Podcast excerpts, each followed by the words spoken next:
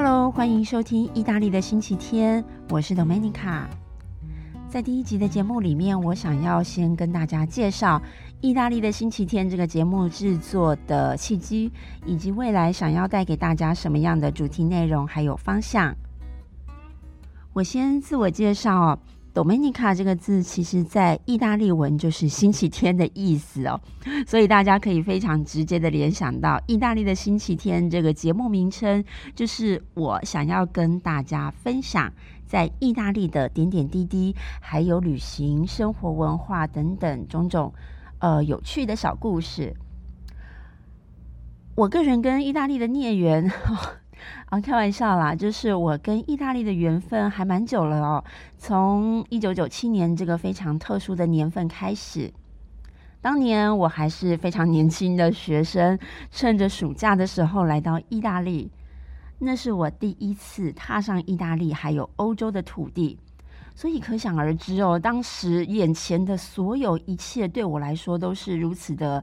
吸引人也如此的新鲜新奇，并且带给我相当多的文化冲击。但是我觉得这些文化冲击都是留给我正面的印象。例如说，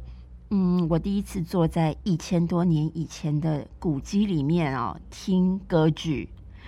又或是我第一次置身在所谓的罗马帝国、所谓的文艺复兴还有巴洛克这样的。城市氛围里面，而且还幻想着古代的这些风云人物，还有大师们跟我走过一样的街角，跟我踏过一样的石板路，这想起来是多么令人感动，而且又很震撼的事情啊！还有一件有趣的体验呢，我当年还是个普通的小屁孩，就认头认脑的闯入了深宫大院般的精品名牌店。各位知道，意大利的精品名牌哦，相当的有名。那当时我印象非常深刻的就是店里面有一位满头白发的西装阿伯。虽然我就是一副小屁孩的样子，也不会消费，但是阿伯还是非常温和，也非常温柔的接待了我。所以这一切都让我对意大利留下了非常美好的印象，而且呢，从此对意大利的喜爱也一发不可收拾。出社会工作几年之后，由于我实在太想念意大利了，所以呢，我也非常任性的辞了职，到意大利游学了一年。在游学的这一年，我是住在中部的一座叫做 Siena 西恩纳的城市。这是一座相当美丽的中世纪山城哦，也有一座非常知名的外国人大学。我就在这所外国人大学学习意大利的语言以及意大利文化。后来我还是回到了台湾，并且在旅游业的领域工作。渐渐的，我也开始规划欧洲以及意大利的特殊主题行程。后来也考了领队证，带团出国。在这几年之间，我也更加深入探究了意大利的文化，并且逐渐萌生了一个想法，就是希望可以推广意大利的深度旅游。我相信会来听《意大利的星期天》这个节目的朋友们呢，应该都是对意大利有一些兴趣，或者是有一点点好奇，甚至我相信也有已经旅行过意大利，或者是对意大利有某种程度的了解。我想各位也许会同意我的看法哦，就是说呢，意大利绝对不是一个走马看花就可以看得够的国家，它永远有挖不完的故事，永远有看不完的新的主题和体验，所以我希望可以做到推广意大利的深度旅游。于是呢，二零一五年的年底，其实我也不知道该说是一股热血，或者是呃一股理想，或者是一股傻劲哦。我再次的离开台湾，来到了意大利的首都罗马，就这样一直旅居到现在。我在罗马学习意大利的文化遗产以及欧洲历史艺术的相关专业知识，并且建立了 Facebook 的专业，名字就是“意大利的星期天”。在这个 Facebook 专业上呢，我主要是分享罗马以及意大利的旅行生活，还有我所学习到的各种。呃，文化历史相关的有趣的小故事，当然也包括意大利之外的旅行，还有一些心得杂感。不知不觉之间也写了四年多了，累积了不少的文章。但是因为嗯，在网络上的文字叙述，我是比较力求精简，因为考量到大家每天都在看手机、看电脑，容易视觉疲劳，所以在 Facebook 专业上，我在文字上都会尽量的缩减。但是我有时候会非常热情的，还要分享许多的细节给大家，就一不小心会像讲古一样哦，越写越长。所以后来在我得知 Podcast 这样的媒介，我觉得相当的棒。相较于文字，用声音的表达是另外一种不同的感受，也可以描述更多的细节，或者是呢用比较轻松又像是说故事聊天的方式来传达我想要分享的讯息给大家。回到意大利的星期天 Podcast 的节目内容，我主要呢还是会分享意大利以及罗马的旅行生活，还有相关的文化、美食、美酒等等的小知识哦、小故事。不过，在每一次的节目结束之后，我都会补充一些文字或是相关的图片，在我的粉丝专业，也就是意大利的星期天 Facebook 粉丝专业上面。因为有的时候可能会讲到一些意大利文啊，或者是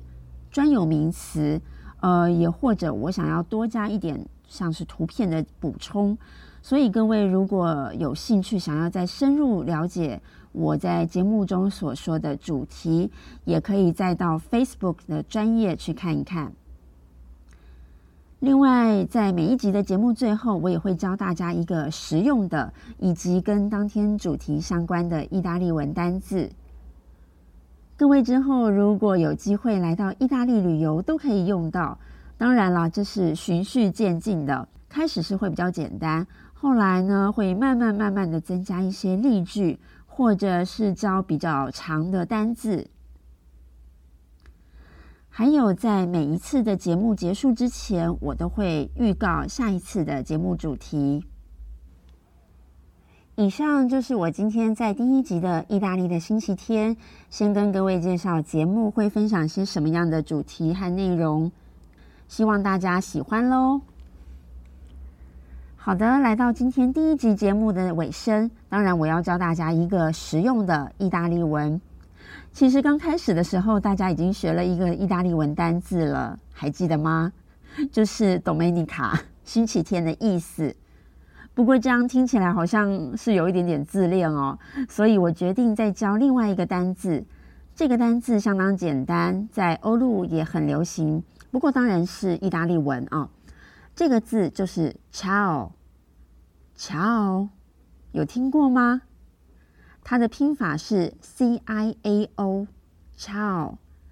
各位要注意哦，这个 C 的发音很像是注音的七，所以呢，整个呃就是发音应该是 Ciao。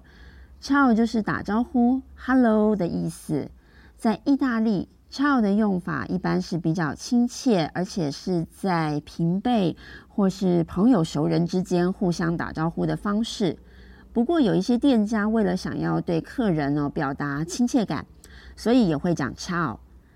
在欧洲其他国家，“ciao” 大概都是只有见面的时候打招呼会说，但是在意大利有另外一个意思，就是再见，一样的也是平辈和朋友之间在使用的一个字哦。所以这其实等于就是 “bye” 的意思。这样子清楚了吗？另外呢，我再教大家一个句子。在过去还蛮常听到的，就是 “ciao bella”，“ciao bella”。我们知道超是打招呼的意思，不过贝拉是什么意思呢？B E L L A 贝拉就是美女的意思，所以两个字加起来就是“嗨，美女”的意思哦。那以前的意大利人很喜欢在路上跟美女搭讪，所以呢，常常会听到这句话。不过现在的意大利年轻人哦，可能是比较喜欢滑手机，所以在路上还比较少听到了。不过呢，我还是教给各位哦，这样子印象也会比较深刻哦。进行到节目的尾声，我也预告下一次意大利的星期天，我会跟大家聊一聊意大利的早餐还有咖啡这个主题。因为我想，既然吃跟喝是旅途上非常重要的一件事情，所以我想从早餐以及咖啡开始，跟大家轻松的聊一聊意大利喽。好了，希望你喜欢这次的意大利的星期天节目介绍，欢迎到 Facebook 意大利的星期天专业逛逛，也敬请期待下次的节目哦。超超。